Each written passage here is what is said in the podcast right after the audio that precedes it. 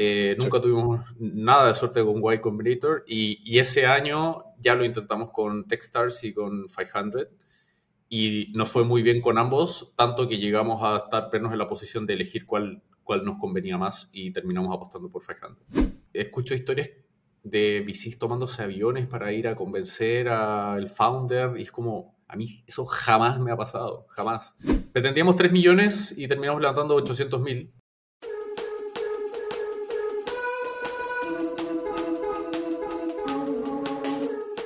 Hola, ¿qué tal? Bienvenidos a un nuevo episodio de Hacking Rounds. Hoy tenemos el placer de tener a Sergio Nubel de Get On Board y tenemos muchas preguntas. Eh, queremos ir descubriendo cómo, cómo, cómo innovar en el, sector de RH eh, o, cómo trabajar con personas cuando es lo más difícil y lo más complicado de emprender y cómo se vive del otro lado, ¿no? En donde yo, este, eh, bueno, ¿para qué les digo yo? Mejor Sergio, este, muchas gracias por estar aquí con nosotros y gracias por aceptar la invitación y toda la coordinación de este magno evento. Entonces, ahora sí, como en fiesta, preséntate y dinos qué hace Get On Board y por qué este es que me parece como hay un detalle que nada más me gustaría apuntar que luego los que ya estamos más metidos en el ambiente es eh, por qué 500 directo y no 500 Latam directo pero este, cuéntanos para ir descubriendo que esa es una de las preguntas que tengo más adelante. Pero cuéntanos, Sergio, este, quién eres, por qué estás aquí, cómo viste Get On Board, por qué creaste Get On Board y todo esto. Por... Muy bien. Bueno, primero, Raimundo, muchas gracias por el espacio. Eh, estoy muy honrado de estar acá y son temas de los cuales me gusta mucho hablar, así que eh, tengo cuerda para, para, rato. Yo soy de Chile, eh, pero vivo en Perú hace harto tiempo, eh, lo cual creo que es beneficioso a la hora de pensar una startup regional. es bueno salir del, del país propio a la hora de, de, pensar en algo que tenga alcances más, más regionales, incluso compartiendo el idioma, son, son países muy diferentes. Yo soy diseñador de profesión, eh, nunca me imaginé dirigiendo una empresa, pero del diseño pasé a la experiencia de usuario, de la experiencia de usuario pasé a la estrategia de experiencia de usuario y de producto como consultor, y de ahí eh, en paralelo ya comenzamos a lanzar Board con mi socio, ambos socios también de la consultora, eh, y nos dimos cuenta que en realidad, si quieres hacer una buena experiencia, tienes que hacer una empresa completa. Es la única forma de, de realmente poder ofrecer un buen servicio o algo de calidad. Eh, eso me apasiona mucho. Es una de las cosas que me apasionan es eh, justamente poder ofrecer una buena experiencia a través de diseñar una empresa. O sea, creo que la organización es un producto que se diseña, lo cual es bien relevante para, para justamente la industria en la que estamos nosotros, que es recursos humanos hemos buscado encarnar un poco el tipo de empresa que queremos ver en Get Board y voy a pasar a explicar qué es Get Board. Es una plataforma de reclutamiento que está especializada en tecnología, pero vemos tecnología desde una perspectiva bastante amplia, no es solamente ingeniería en software o data science. Entran personas que hacen soporte en tecnología, que venden tecnología, que crean contenido en relación a la tecnología. Es un paraguas muy amplio porque el software se está comiendo todas las profesiones también. Es una plataforma abierta eso creo que es bien importante decirlo, no es un servicio de headhunting, no es, una, no es un ecosistema cerrado, no hay eh, filtros para que la gente pueda mirar los empleos y postular. Nuestra visión a futuro es ser un, el sistema operativo del reclutamiento tech. Eh, y nuestro punto de partida es tener un portal de empleos, tener una herramienta, un applicant tracking system con el cual las empresas pueden reclutar adentro de Get Board, integrado totalmente del lado de los profesionales lo mismo, tienen una herramienta para que puedan manejar sus postulaciones, para que puedan recibir feedback automatizado. Y con todos esos datos muy ricos que se van generando de los procesos de selección, tenemos algunos proyectos y servicios alternativos y uno de ellos se llama Insights Pro. Es un servicio de recomendación salarial que está basado justamente en estos datos que observamos. Y, y así tenemos varias otras iniciativas y proyectitos todos relacionados con facilitar el match, con, que al final los mercados necesitan transparencia. El mercado laboral, el mercado de empleos suele ser muy opaco, con actores que profitan de la opacidad y de la falta de transparencia. Nosotros queremos hacerlo dinámico, transparente, informado. Ese es un mejor mercado para todo el mundo. Eso es lo que nos motiva mucho y nos motiva mucho hacerlo a través del software, no a través de servicios de consultoría. Nos motiva que la solución sea tecnológica y poder entregar una experiencia impecable a través del software y a través de la tecnología. Eso, en pocas palabras, es, la que, es lo que hace Quiero Oye, es que justo ya me hace un poco más, más de sentido.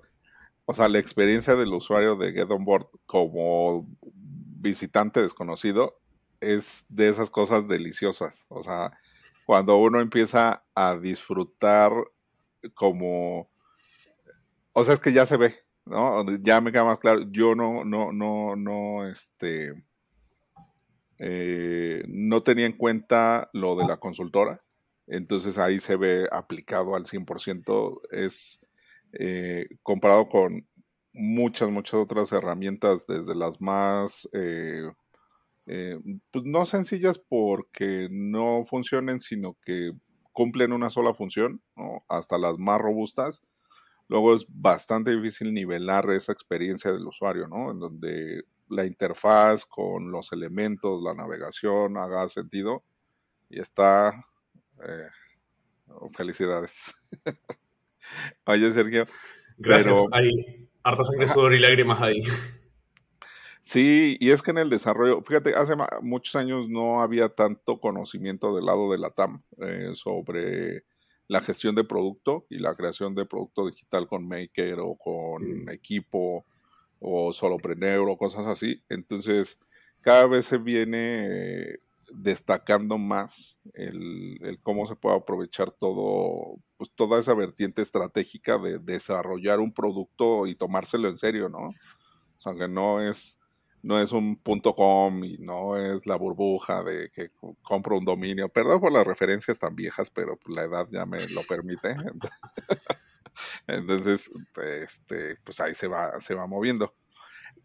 Ahí, eh, ¿Cuál fue como el, antes de, empezar como con la pregunta espinosa, este, o la pregunta rígida, eh, ¿cómo, ¿cómo fue ese punto en donde, fíjate que ha habido varios casos de que han estado con nosotros algunos invitados que pasan de un servicio de consultoría o de agencia o, yo, o de un servicio, o sea, en, ustedes cuándo brincó esa necesidad de desarrollar el producto? O sea, ¿qué fue lo que dijeron? ya basta. Sí hay un espacio, sí hay un, un, momento en donde nosotros podemos entrar a, hacer disrupción en el mercado. Está, está, muy entretejido y creo que tiene que ver con el tipo de consultora que es Continuum, eh, que es, es de, la cual yo soy socio y que Jorge, mi socio en Get On Board, fundó unos años antes de que yo me uniera y la fundó como una consultora de desarrollo de software. De hecho, fue el 2008, él quería ser la primera consultora en Chile que hiciera desarrollo ágil en Ruby on Rails, que eran tecnologías ah, y métodos que en ese tiempo eran muy impopulares o muy incipientes. Quería también hacer un experimento nuevo de empresa, una empresa mucho más, o sea, en, ese, en aquel tiempo los ingenieros de software todavía usaban terno y corbata y los dejaban trabajando todo el fin de semana para hacer pasos a producción y él quería, quería demostrar que se podía hacer algo diferente. Y desde el principio Continuum tuvo un ADN muy cerca de la comunidad tecnológica, se organizaron los primeros meetups en Santiago de lenguajes dinámicos de programación, la primera conferencia a gran escala de tecnología en Sudamérica se hizo, se hizo en Chile y la, hizo, la organizó Continuum. Entonces, ya, ya desde un principio Continuum siempre estuvo muy involucrado en la comunidad. Yo luego me, me, me, uní a Continuum primero como consultor UX, luego ya como un socio.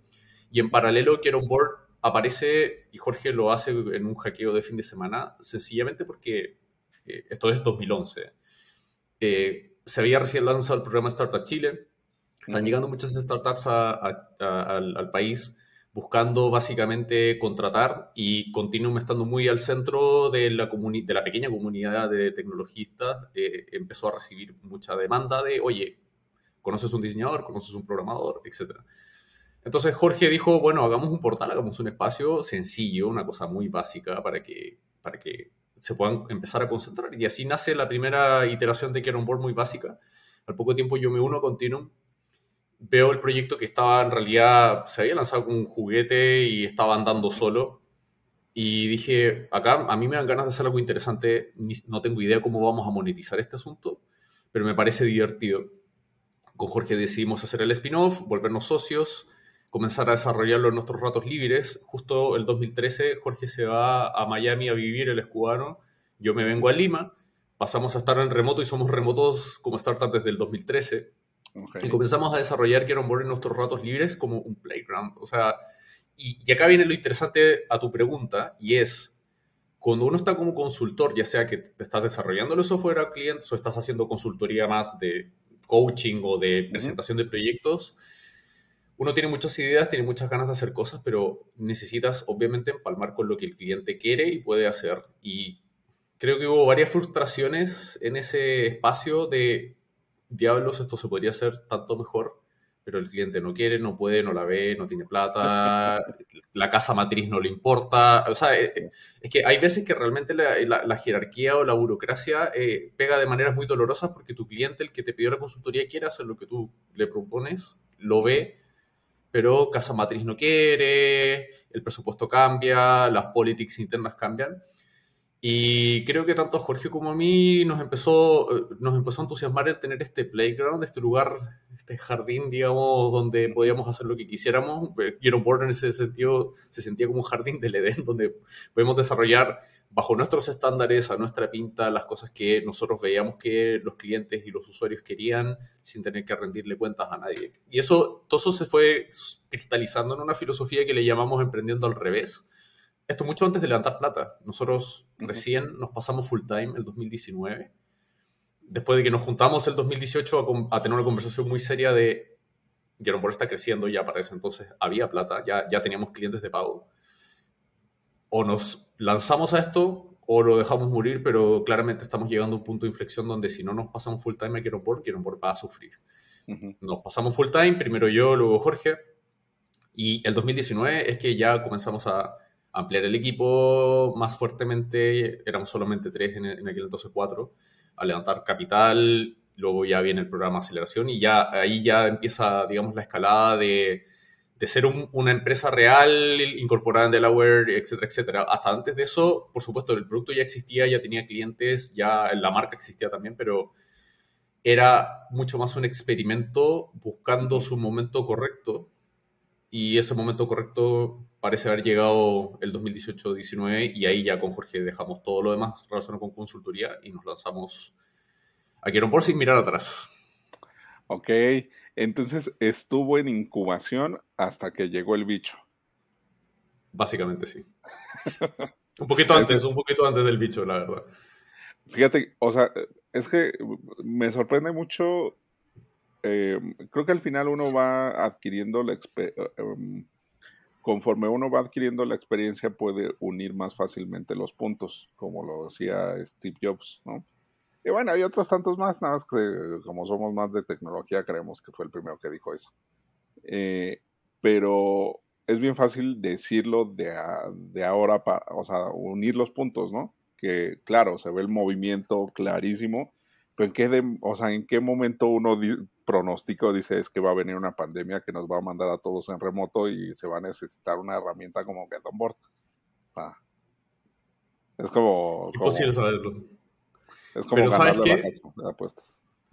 Hay, al menos como me gusta verlo a mí, eh, y, esto la verdad es que choca bastante con las expectativas del venture capital, pero a mí me gusta pensar de que hay ciertas tendencias indetenibles, que es solo un tema de velocidad, pero la cosa va hacia allá. Hay un libro que a mí me gusta mucho que se llama What Technology Wants, que lo escribió el, el, el creador de Wired, y que habla justamente de esta fuerza, digamos, que realmente no puedes detener, que supera, digamos, a los deseos y voluntades de cualquiera. Y creo que, por ejemplo, el trabajo remoto es una de ellas. Eh, era algo que iba a suceder igual, más rápido, más lento.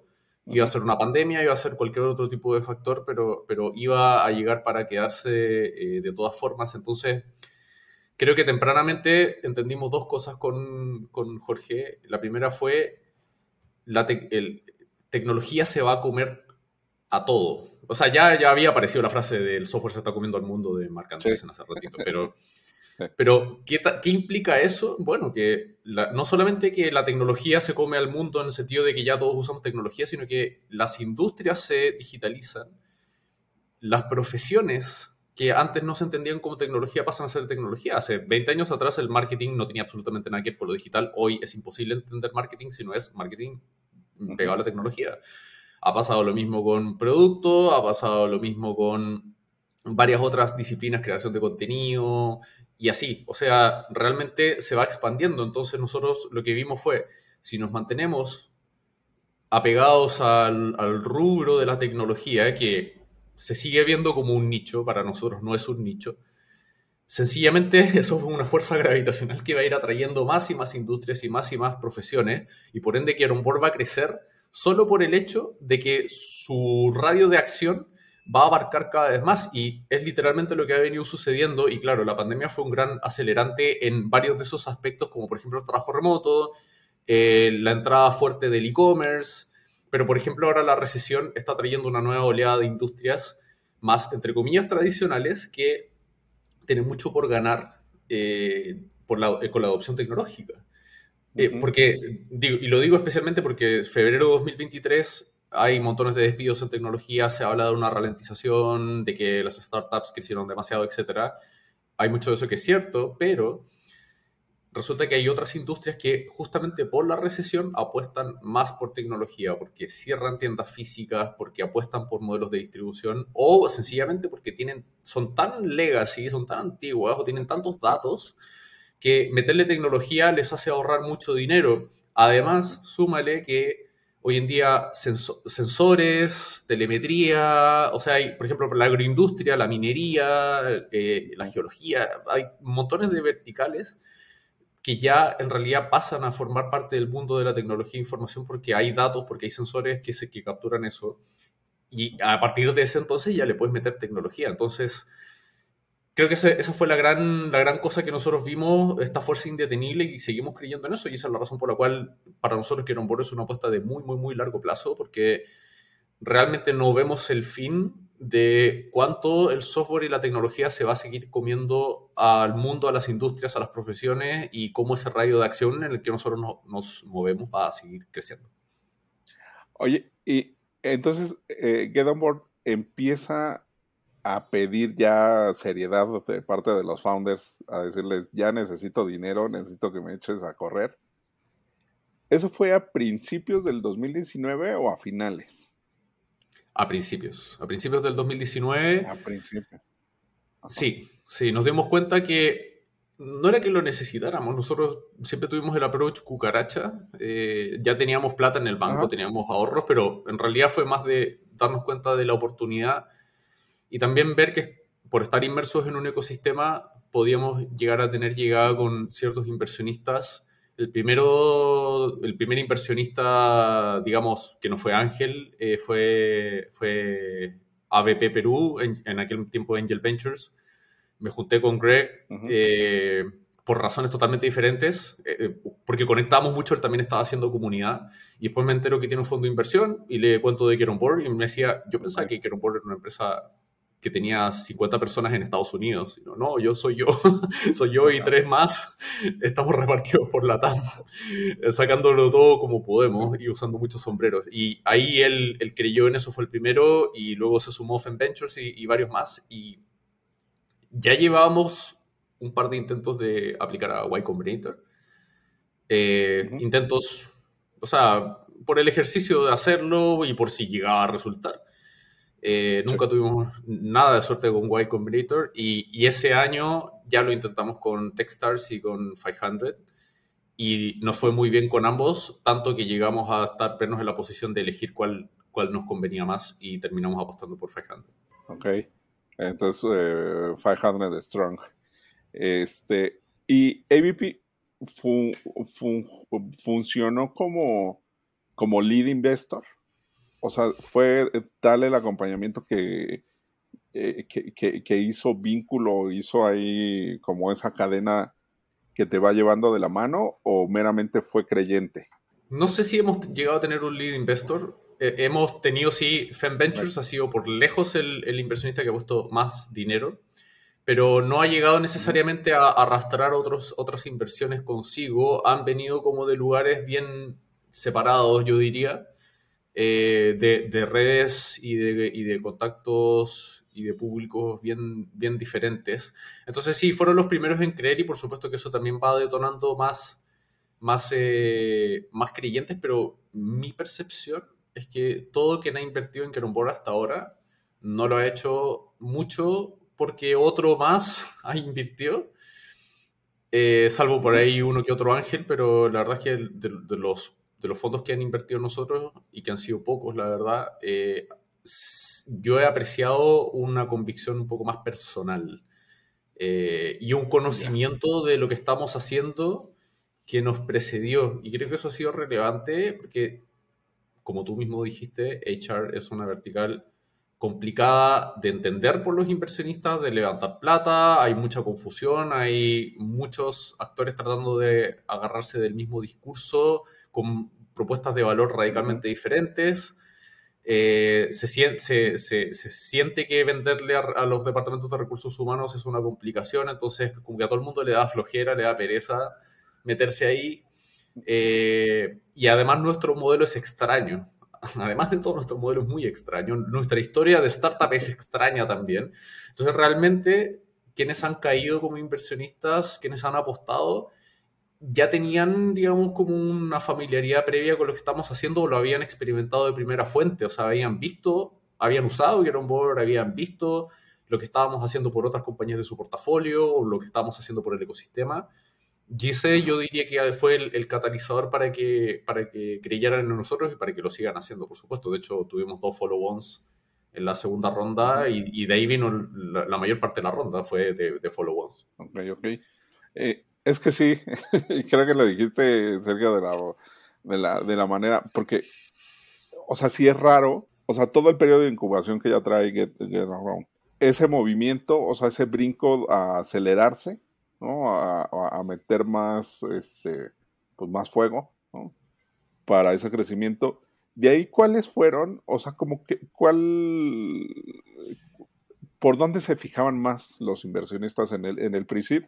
Y cómo cambió en el SID eh, de la propuesta de valor. O sea, que era como lo que les hacía sentido eh, para armar, este, y sobre todo los follow-ups, o sea, no es, eh, bueno, y para los que no, para, los que no están tan familiarizados con el concepto, que también nos digas por qué es relevante el mencionar que hubo un follow-up. A ver, en la ronda pre-seed, justamente porque ya teníamos un montón de historia acumulada, quienes invirtieron ya sabían hace mucho rato de nosotros.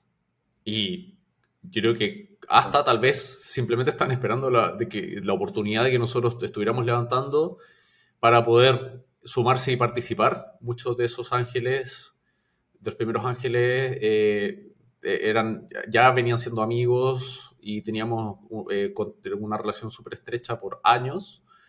Eh, otros, sí hubo un par como de personas que trajeron otras, otras personas en, en, cuanto a ángeles, pero con todas hubo esto de yo ya conozco Get On Board, yo ya uso Get On Board, yo soy dueño de startup que usa Get On Board, entonces me parece increíble lo que están haciendo y yo quiero ser parte de esto definitivamente porque algo están haciendo bien eh, eh, para que me vaya también a mí usándolos, etcétera, etcétera. Por ejemplo, Fem Ventures contrató a, quien hoy es partner, que es eh, Andrea Narnea, a través de Kieron Board, la encontró primero ahí. Entonces, o sea, son, son historias bien particulares, porque que un VC contrata a través de Kieron Board una persona que termina siendo tan valiosa y tan protagonista, eh, es, no, no, no, puede fakear eso, o sea, no, no hay como manera de, y, creo que es muy particular de, de, nosotros y del espacio en el que nos movemos también. Entonces, yo diría que esa primera ronda fue una ronda de eh, actores, tanto personas como fondos, que ya nos tenían en el radar, que ya de alguna forma se habían, habían visto lo que Board podía hacer. La gran excepción fue 500, eh, en, cuanto a programa de aceleración. Pero creo que ahí también, en el fondo, desde el punto de vista de una aceleradora que, que por supuesto, sus apuestas son mucho más locas y, tiene que ser así. ¿No? Una, un, un, acelerador no puede comportarse como si fuera un fondo de serie B. Entonces, nosotros ya teníamos, la verdad, bastante tracción para, para una aceleradora. O sea, ya teníamos producto lanzado, revenue, clientes contentos, eh, una, cultura, una cultura, tracción. O sea, ya la verdad es que le, eh, hay, hay, gente que trae una aceleradora con una PPT. De ahí, si quieres, podemos conversar sobre qué cosas creo yo que hacen que ciertas startups levanten plata así, mientras que otras no. Eh, tengo mi opinión formal al respecto, pero al menos en ese momento para, para, una aceleración nosotros ya teníamos una atracción que era bastante interesante, lo suficiente para que 500 quisiera entrar. Ya de ahí se dio un deal muy particular que, que la verdad es que fue muy beneficioso para nosotros con entre 500 San Francisco y, la, y el programa de la TAM. Eh, y ese fue el único caso que, que, tal vez no, no llegó, digamos, como por que ya nos ubicaban de antes, e incluso en eso creo que probablemente la TAM sí tenía alguna noción de nosotros previa, ¿no? Eh, y ya la segunda ronda... Dime. Ay, perdón, Sergio. ¿El deal fue por la oficina de Miami o la de San Francisco directamente? San Francisco. Fuimos parte del programa Global. Directo. Ok. Ah, el Global. Va. Ok, ok. Sí. Sí, porque según yo recuerdo, como por el, por el 2018 estaban abriendo la oficina de Miami. Entonces, nada más tenía ahí un poco ruido haciendo relación que tu socio está en Miami. ¿no? Entonces, a lo mejor con ese network ya traía como el, no realmente. Eh, la verdad es que fue mucho más la, la, vieja, escuela de aplicar eh, directamente y claro, nos interesaba tratar de esquiar los mejores programas donde se pudiera estar. Eh, así que aplicamos a los tres top, básicamente.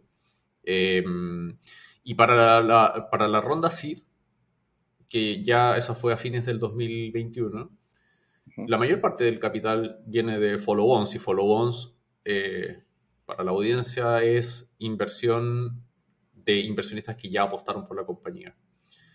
Entonces, la verdad es que para... Y, de eso la mayor, en el fondo, casi toda la ronda, salvo un, salvo un par de ángeles, casi toda la ronda vino del el follow-on de Ventures y del follow-on de 500 eh, Latam. Ahí sí fue Latam específicamente quien invirtió en nosotros. Y creo que en ambos casos, en el fondo pudieron ver el, cómo estaba la foto de Querombor cuando ellos invirtieron y cómo estaba la foto en, a fines del 2021 y claramente habíamos hecho un montón de progreso. Eh, estábamos con muchos avances, habiendo, surfeado correctamente la pandemia, habiendo aprovechado esa ola para crecer y crecer de buena forma, bastante saludables de caja. O sea, no necesariamente con un hockey stick de crecimiento, y yo creo que eso fue justamente lo que hizo que otros inversionistas grandes no entraran y nos quedamos con la ronda, la verdad, bastante más pequeña de lo que, de lo que pretendíamos en aquel entonces. ¿Cuánto pretendían? Pretendíamos 3 millones y terminamos levantando 800 mil. En retrospectiva creo que fue una bendición, ya podemos hablar de eso también, pero, pero bueno, la cosa es que quienes se sumaron ya ya, ya habían visto la foto y ya nos habían venido acompañando durante todo ese tiempo. Entonces, fue, fueron conversaciones bastante más sencillas porque ya ellos entendían muy bien, o sea, en primer lugar ya habían invertido, entonces sabían, entendían qué era el potencial de Get Board y creo que vieron cómo nos estamos acercando a ese potencial eh, y, el buen uso que le habíamos dado a, a, los recursos que ellos invirtieron. Entonces, esas conversaciones salieron bastante fáciles en, en el sentido de que eh, simplemente fue mostrarles lo que estaba sucediendo y los hechos hablaron por sí solos y no hubo que explicarles el modelo, no hubo que explicarles el potencial, porque todo eso ya, ya lo tenían. Pero ahí, entonces, ¿cuáles fueron las métricas? Eh, o sea, igual ayúdame a recuperar eh, las métricas en donde dijeron, vamos de nuevo, o sea, queremos extender el cap table vamos de nuevo, estas métricas fueron las que me convencieron, que fueron... Es que habíamos duplicado todo, usuarios, revenue, eh, actividad en el sitio, empleos, todo había crecido por lo menos al doble, si no más. Estábamos en aquel momento acercándonos a hacer eh, a estar cash flow positive. Eh, que luego salimos de ahí voluntariamente, o sea, para, para, seguir expandiéndonos, pero estábamos con una caja muy sana y con, como te digo, con todos los números duplicados o más que duplicados. Y además, digamos, como sobrevivientes y como, como, como no quiero decir ganadores, pero sí claramente como una de las startups que la, la pandemia había visto beneficiada. Eh, fue justo fines de 2021 un momento bastante álgido de, de interés en invertir en startups. Eh, o sea, bajo esa perspectiva, en aquel momento no se sintió como que no fue tan bien si queríamos levantar 3 millones y terminamos levantando 800 mil. Pero sí creo que para, para quienes han apostado en nosotros y que mi agradecimiento y mi apreciación es infinita, justamente por eso que no es fácil de ver. Eh, pero sí, desde adentro, creo que fue bastante evidente la, toda la atracción que estamos generando. Y, creo que el desde adentro es, relevante para esta historia. Eh, no nos fue tan bien tratando de explicar esto a gente que, que venía desde afuera. Externa. Pero justo ese es eh, igual que quisiera rescatar como eso para que no se nos vaya de la conversación. Lo importante que es que es la naturalidad de los negocios. O sea, uno hace negocio con gente que conoce o que quiere conocer. Y entonces ese tema eh, que recurrimos en cada uno de los episodios es aprender a hacer networking, ¿no? O sea, y no, o sea, trabajar los contactos, interesarse, resolver problemas lo que mencionas, ah, muchos ya eran clientes, algunos ya nos conocían, algunos sabían de nosotros, algunos obtuvieron elementos este, colaboradores de alto valor para, para su compañía con nosotros, o sea, es así, qué mejor prueba de producto que, que esa, ¿no? Que en donde estás invirtiendo desde donde estás proveyendo.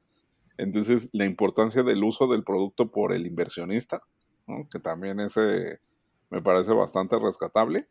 Eh, pero además, cuando no es viable o cuando no es posible, por ejemplo, con Actec, este, que, o sea, yo no tengo sembradíos de maíz, este, ¿cómo pruebo mi producto?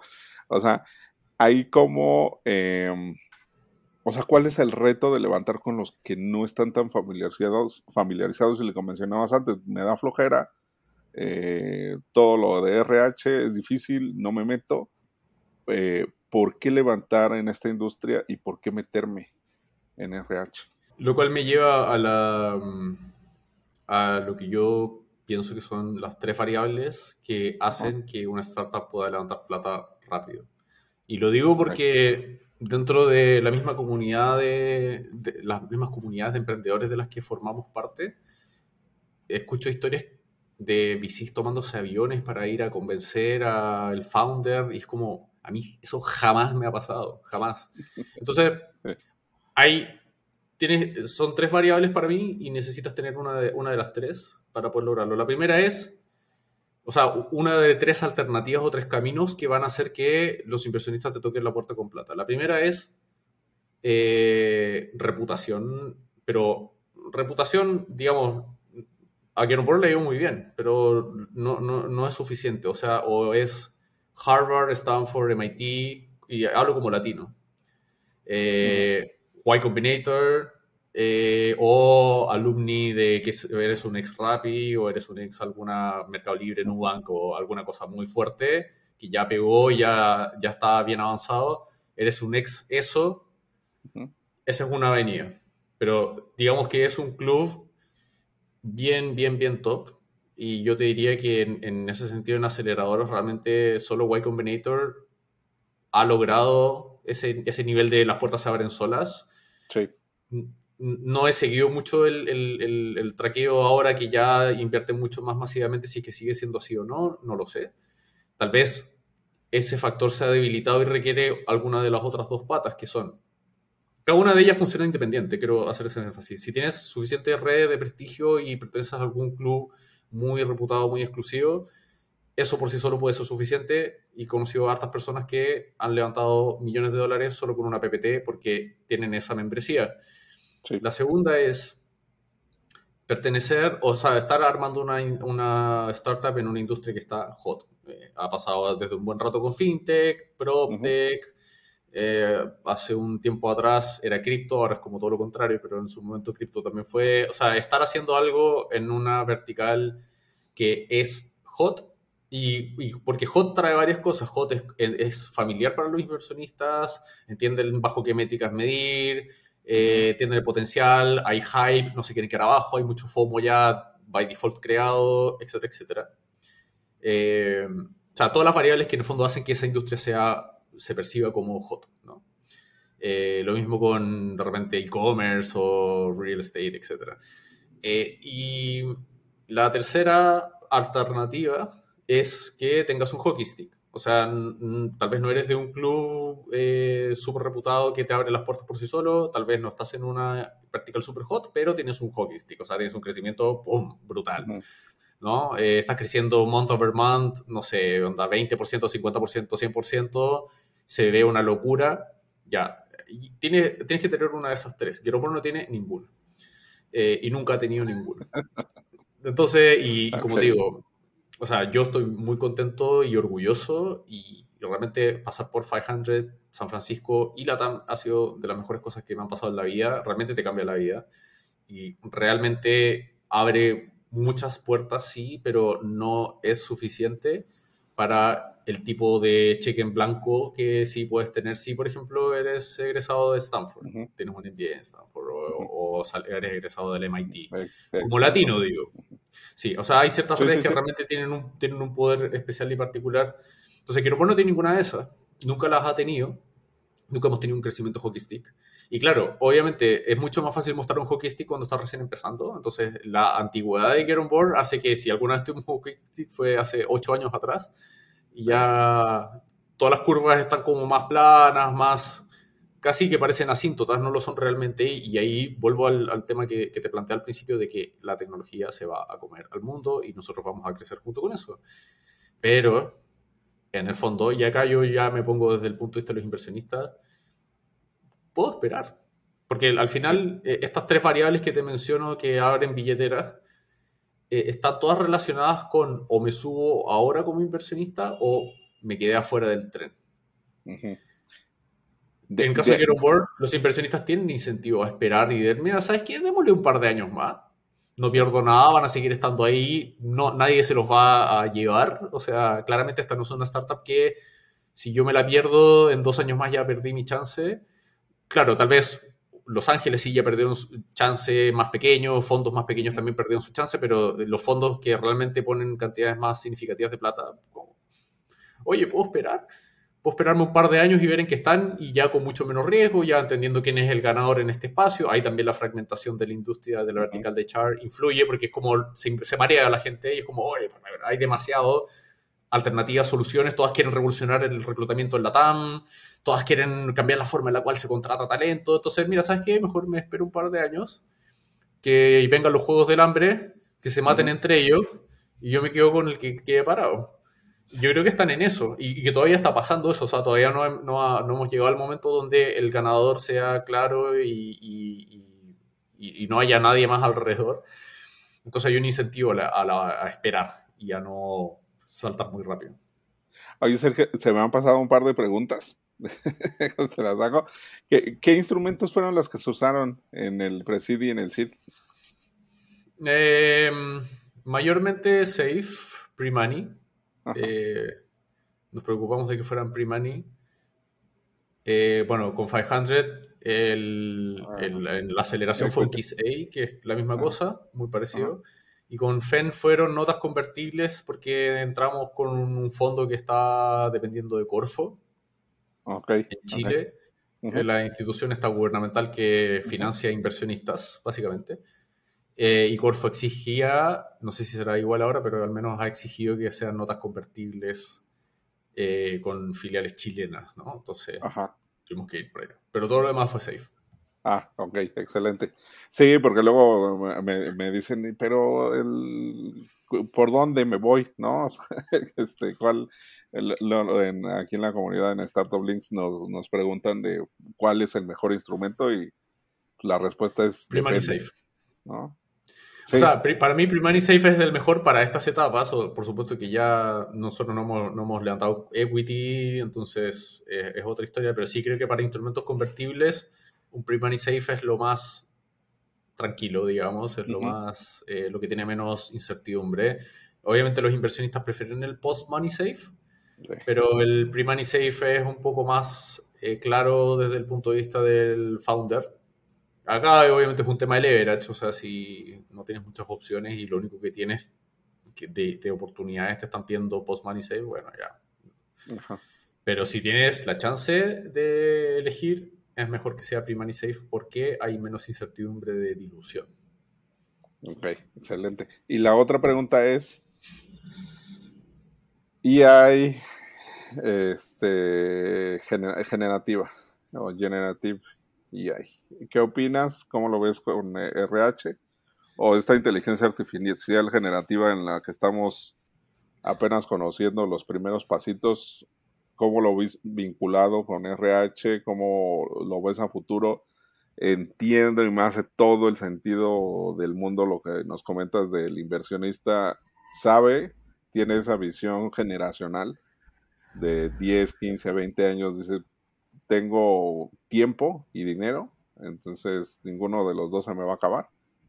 Puedo esperar, pero creo que aquí este factor, y como tú lo vives muy de cerca y muy, em, o sea que uno en RH va generando como un cierto conocimiento, un cierto sexto sentido de la apuesta de Get On Board de no casarnos en puro ingeniería de software, ¿no? sino tener un amplio espectro y un montón de propuestas este, diferenciadas, pero sí me interesa para nuestra comunidad y para mí, ¿tú cómo lo ves eh, todo este movimiento? ¿Para dónde vamos? Voy a tratar de ser breve, ¿eh? sí, es, un, episodio de podcast separado este tema. Eh, a ver, para mí lo que está pasando con, con la AI generativa, especialmente con, con textos, es que todo lo que depende de textos va a ser, se va a comoditizar. En el sentido de que, o sea, van a bajar sus costos y también se va a tender a uniformar. Entonces, eh, eso va a impactar de muchas maneras. Las empresas tal vez van a poder crear mejores anuncios de empleo, pero tal vez los anuncios de empleo se van a empezar a parecer demasiado unos con otros porque todos van a básicamente generarlos a partir de la misma herramienta. De hecho, tú le pides a ChatGPT que te escriba un anuncio de empleo y te lo escribe buenísimo. Eh, pero lo mismo pasa con las postulaciones de los profesionales, con crear un currículum. Ah, Mi lado optimista está un poco desde el punto de vista de que en, general todas las AI generativas sencillamente te bajan el costo de brainstormear y de explorar opciones, pero al final igual tú como ser humano eres el curador y el que toma la decisión y tú te haces cargo del texto que estás publicando. O sea, ahí tú no puedes decir, ay, pucha, no, yo no sabía que estaba mintiendo en mi, en mi CV. Fue la AI. No, o sea, da lo mismo que la AI te lo haya hecho más rápido, más fácil. y es parecido a lo que pasa con copiar-pegar de Stack Overflow, ¿no? Eh, da lo mismo donde lo sacaste. Tú eres el owner de la decisión de esas letras que estás, de esos caracteres que estás poniendo ahí. Eh, entonces, por supuesto, también la AI generativa le va a pegar a la programación y a la tecnología, pero, pero quiero pensar que al final el accountability personal va a seguir existiendo en el sentido de sí, las empresas flojas tal vez van a generar sus anuncios de empleo con ChatGPT, pero como todo el mundo lo va a hacer, si te quieres diferenciar, no te va a servir. Vas a tener que hacer algo diferente, vas a tener que hacer algo que no, necesariamente lo puedas sacar con un prompt. O sea, se, le se bajan radicalmente los costos de ciertas cosas, pero se bajan para todo. Eh, creo que quienes dependen de, interacción con chatbots, por ejemplo, para reclutar, que a mí siempre me parece una pésima idea, eh, o sea, van a ver sus sistemas claramente comprometidos porque básicamente va a ser un chatbot interactuando con otro chatbot y el chatbot te va a dar todas las respuestas correctas para pasar al siguiente nivel. De hecho, ya hace mucho rato que hay gente eh, haciendo la ingeniería inversa a qué keywords poner en los CVs para pasar los filtros de inteligencia artificial de las compañías. Nosotros no hemos apostado por la inteligencia artificial para reclutar, porque tiene muchos problemas éticos, prácticos, funcionales. Incluso cuando parece que funciona bien, es una caja negra, no ves a quienes estás dejando fuera, no tienes criterios racionales para entender a quién promueves y a quién no promueves, es súper injusto, es deshumanizante con los candidatos, etc. Entonces, por ese lado, nosotros nunca nos hemos querido meter ahí, lo que eh, siempre hemos querido apostar es por tener datos muy ricos y explotar esos datos de manera racional. Eh, si vamos a usar AI, la usaremos tal vez para ciertas cosas muy específicas, como por ejemplo ofrecer resultados de búsqueda más relevantes, mejorar algunos algoritmos de matching que no sean exclusivos, o sea, yo desconfío y, le pido a la audiencia que desconfíe de cualquier algoritmo de matching que te seleccione tres candidatos de una lista de 100 y no tienes idea por qué descartó el resto, porque las razones suelen ser muy espurias y muy, muy pobres eh, en cuanto a criterios. La mayoría, si no todas las soluciones de reclutamiento que usan AI para filtrar candidatos funcionan mal. Eh, funcionan mal o están con una cantidad de bullshit y de ruido que realmente es lo mismo que tirar una moneda al aire. Entonces, eh, creo que se van a bajar ciertos costos. Tal vez eso va a ayudar a que, por ejemplo, empresas que redactan pésimos sus avisos de empleo los pasen a redactar un poco mejor. O sea, quiero pensar que va a traer una cierta mejora de estándares. Eh, va a cambiar la industria también, tal vez va a hacer emerger profesiones nuevas, pero como te digo, al final igual hay un ownership individual, hay una accountability individual sobre qué código estás metiendo, qué estás poniendo en tu CV, qué estás poniendo en tu, en tu postulación. Eh, tal vez se van a acelerar ciertos aspectos, pero no sé si va a venir una transformación tan radical desde, desde ese lado. Eh, quiero pensar que, por ejemplo, una compañía que no tenía plata para hacer un video corporativo explicando su cultura empresa, ahora sí lo va a poder generar. O sea, va a haber contenido más rico que tal vez hace unos años atrás solo podían hacer tipo Amazon como marca empleadora. Creo que va a haber más riqueza por ese lado. También, como te digo, o sea, hay, hay potencial para bullshit por ese lado, pero al final por mucho que el texto de un aviso de empleo sea atractivo, para que tú llegues realmente a trabajar en esa compañía hay una cantidad de pasos intermedios que son inherentemente humanos. Entonces, y eso se puede acelerar, se puede volver más eficiente, más inteligente, pero no va a radicalmente cambiar. Y, creo que eso es importante entender y es importante entender para casi todas las profesiones. Creo que si queremos hablar del arte o de las industrias creativas, la industria de fotos de stock se va a ver severamente afectada. Tal vez eh, ciertos cargos de copywriter también se van a ver severamente afectados y, se va a tener que buscar algo diferente, pero nuevamente, tal como ha pasado con muchas otras tecnologías en el pasado, las mejoras se masifican para todos y como el baseline se vuelve a nivelar, vuelves a necesitar como compañía diferenciación. Si todo el mundo puede sacar sus prompts, sus su copy de marketing de ChatGPT, ¿Qué haces tú para que sea diferente? Bueno, hago chistes locales, hago chistes más inteligentes que ChatGPT no puede generar. Me las busco. O sea, va a haber una nueva oleada de búsqueda de creatividad. O sea, como pasó como en su momento la irrupción de Photoshop. O sea, hasta antes de eso, hacer afiches fotorrealistas era trabajo de artistas carísimos. Luego, cualquiera lo puede hacer, cualquiera puede plotear. Hay millones de colores en tu aviso de empleo, perdón, en tu afiche. Entonces la búsqueda de la expresión artística, de la estética, de la diferenciación ya viene por otros lados. O sea, ya, ya puedes usar todos los colores de la paleta, pero ahora es qué haces con ellos. Entonces, para mí es como que se va a renivelar el campo de juego. Como la caligrafía, que ahora es carísimo. O sea, al final encuentra el, el sentido. Y los seres humanos tenemos un detector de qué es lo humano. Acá, nuevamente, esto para un episodio completo, pero, pero a medida que, por ejemplo, mejora la calidad del 3D, uno se vuelve mejor en identificar, ah, esto es CGI, o incluso si, lo es o no lo es, ya te empiezas a preocupar no tanto de si, si el, el, señor Smith en Matrix es o no generado por computadora, sino que cuál es el mensaje humano que está detrás. Y en general con todo, o sea, nos volvemos buenos para, para distinguir una foto de stock tú ya te metes en una página web y, e intuyes, sabes que una foto es de stock.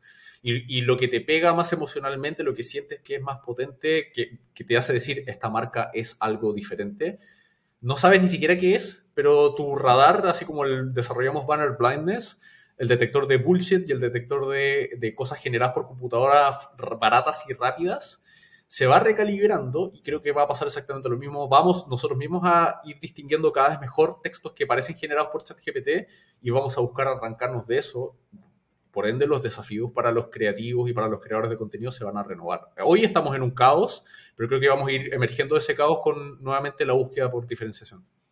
Excelente. Sí, no, Sergio, nos podemos aventar aquí este, de todo el día. este, sí, te lo advertí.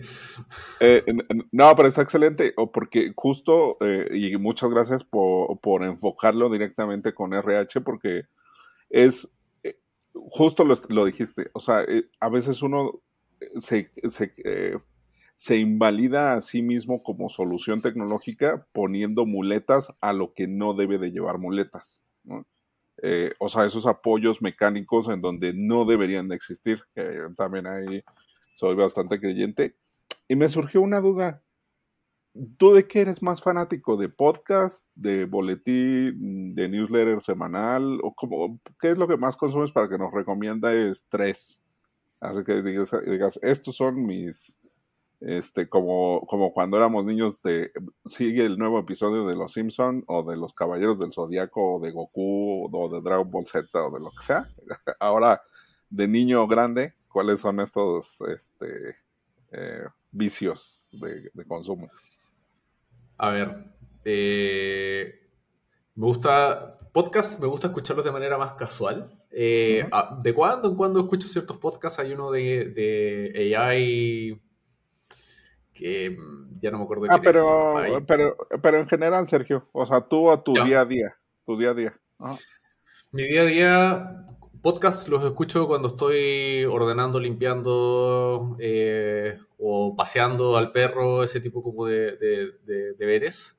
Eh, necesito estar haciendo algo mientras escucho un podcast, definitivamente. Leer, la verdad es que tengo dos fuentes principales de información, una es, digamos, las, publicaciones que leo frecuentemente, leo The Economist mucho, leo Wire mucho, estoy suscrito a un par de newsletters como The Hustle, que es buenísimo también. Y mucho me llega por, mi, por mis redes personales, por ejemplo, del equipo de Get On Board, comparte cosas en Slack, eh, tengo ciertos grupos de, colegas, emprendedores que comparten información interesante y mucho de lo que me entero viene desde ahí y confío harto en, esa, en esas redes en particular, más que de Instagram. A Twitter ya ni me meto, la verdad, está muy deteriorado. Antes de lo más, pero ya ahora peor todavía. Em, entonces sí, eh, yo diría que es principalmente eso como fuente de, digamos, de actualización. Yo sí pienso que eh, estar al día está sobrevalorado en el sentido de que a veces la gente se queda pegada a las noticias sintiendo que esa es la única manera de hacer catch up. No realmente, de hecho dejé de leer noticias para leer el Economist, que es un semanario, justamente porque la condensación de las noticias te permite enfocarte en lo que realmente fue importante y no quedarte tan en los pequeños detalles, porque ahí en, las, en, estar traqueando en tiempo real pierdes un montón de energía, te desgastas y la relación señal versus ruido es, muy, es muy alta. Entonces, prefiero las cosas un poco más con una mirada un poquito más lejana. Eh, y como te digo, confío mucho en mis redes personales para recibir contenido. De ahí, podcast ya es algo para mí más casual. Tiendo a escuchar no tantos podcasts de tecnología por estos días. Me gustaba mucho Invest Like the Best, pero de ahí ya como que saturé. Yo ahora escucho mucho el podcast de Huberman Love, que en realidad tiene que ver sobre salud, eh, fitness, eh, nutrición, etcétera, que es un tema que para mí es muy importante para mantener la cabeza sharp, para poder pensar las cosas que hay que pensar. Y lo demás, como te digo, viene mucho más orgánico de redes en las que confío y son redes cerradas de personas con las cuales me relaciono directamente y que, en cuyo criterio confío mucho. Y, eso de ahí me alimento. Sergio Nobel, ¿qué me faltó preguntarte? Uf, mil cosas, la verdad. O sea, como, como pasó con la pregunta esta de la, de la inteligencia artificial, eh, puedo hablar mucho, pero sí dijiste que me ibas a preguntar por qué 500 global y no LATAM, y eso no me lo has preguntado todavía, así que ahí hay una. Dale, dígame. Bueno, sí, no, la, verdad es que nosotros fue, bien particular. Nosotros queríamos, el deal de, global era mejor. O sea, los términos de la inversión eran mejores y, eso fue un factor. El otro factor, por supuesto, es que nosotros seguimos viendo potencial en Estados Unidos y, nuestra ambición sigue siendo la de una plataforma global, por mucho de que estemos enfocados en la TAM.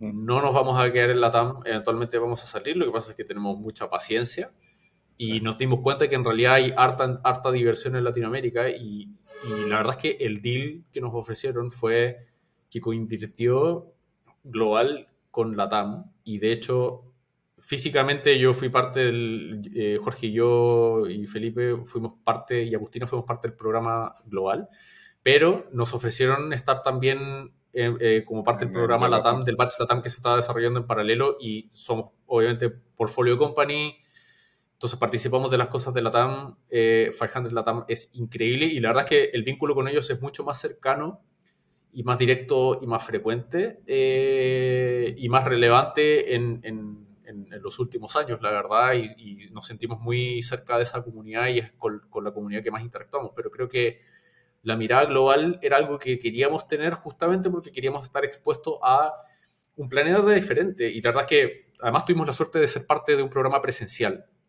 Creo que hoy tal vez la historia sería diferente porque como todos los programas son remotos, hay ciertas cosas de estar ahí en San Francisco y especialmente en el San Francisco pre-pandemia que para mí son impagables hay algo en el aire que, te, que de alguna forma como que te altera los estándares y te hace pensar de manera diferente. O sea, el hecho de que te encuentres una publicidad de, de, AI en el paradero de bus es como, oye, realmente hay tanto por extender y desarrollar de la tecnología y la tecnología se puede ver tan, tan protagónica y ese es un lugar donde esto se respira en todas partes. Entonces, hay algo ahí, por supuesto, también estar expuesto a startups de nivel global, hay una exigencia muy fuerte, hay... O sea, queríamos conocer eso, ese, eso por dentro y fue una muy buena idea, pero también fue una gran idea y una gran cosa el ser parte de la comunidad LATAM. Entonces, tener dos de esos en un solo deal de aceleración, para nosotros fue como onda no-brainer. Realmente no había nada mejor y sigo pensando que no, no, no podemos haber tenido un, un acuerdo mejor. Excelente. Bueno, Sergio, eh, se queda mucho en el tintero. Eh, más bien te pedimos un follow-up aquí para la siguiente ronda cuando se presente y si no, de todos modos, en cualquier iniciativa de Startup Links, claro que por supuesto que estás invitadísimo. Ahora sí que ayúdanos a cerrar. Cuéntanos por qué es, es tu momento del comercial, digamos. Wow, creo que creo que si a alguien que está en reclutamiento eh, le faltan razones o argumentos para, y, también a los profesionales buscando empleo necesitan razones para, para probar Get On Board. Espero que lo que hemos hablado acá eh, sea, sea realmente como un, como un incentivo, en el sentido de que somos detrás de la plataforma, detrás del software, hay, un, hay gente muy apasionada por hacerlo impecable, que o sea, que queremos hacer un producto de clase mundial. O sea, que, no nos gusta que en Latinoamérica todo ande mal, que los mensajes de error estén mal redactados, que la interfaz se caiga. Como que hemos venido a aceptar esas cosas cuando te metes a tu banco, cuando te metes a, a, los impuestos de tu gobierno, cuando te metes incluso a las aplicaciones de delivery hechas en Latinoamérica. Todo falla y todo se cae y todo como que parece ser hecho así como que nada, nada está al 100% y a mí eso me, me, enferma. Eh, realmente necesitamos mostrar, y por supuesto, no somos los únicos, hay muchos, pero necesitamos tener más ejemplos de que en Latinoamérica se puede hacer tecnología de clase mundial. Y, y si, si usan Board, van a usar una plataforma que tiene muchos problemas y muchas cosas por resolver todavía, pero que está hecha por gente que no se va a detener en las mejoras. Eso te lo puedo dar por garantizado. Entonces, involucrarse con Get On Board es apostar a largo plazo por, por, un, por un producto que va a estar continuamente viendo cómo ser mejor para ti. Y no sé si todo el mundo puede decir eso. Entonces, creo que esa pasión que está detrás y el, el interés por encarnar realmente aquello que predicamos eh, es lo que nos mueve. No todo el mundo conecta con eso, pero tampoco queremos a todo el mundo en Get On Board. Pero los que sí conectan con eso, creo que van a encontrar un buen espacio con nosotros. Pues muchas gracias, Sergio. No hay mm, este, duda en que al final la cultura de una compañía se transmite desde el equipo de founders y la pasión que le tienes y el amor que le tienes y el encanto que le ves al RH, o sea, se ve reflejado y creo que no hay mejor garantía que se va a ofrecer y se va a tener lo mejor de lo mejor de lo mejor a la entrada a Get On Board así que pues, no lo dude. Este, muchas gracias, Raimundo, por el espacio de la conversación. Ha sido muy, muy rica y, se nota la pasión también en, las preguntas. ¿no? Hay, preguntas mejores que otras y ha sido una gran conversación, así que te agradezco a ti también la, pasión. Gracias, gracias. Eh, nos vemos en el siguiente episodio de Hacking Rounds eh, y pues gracias por estar aquí.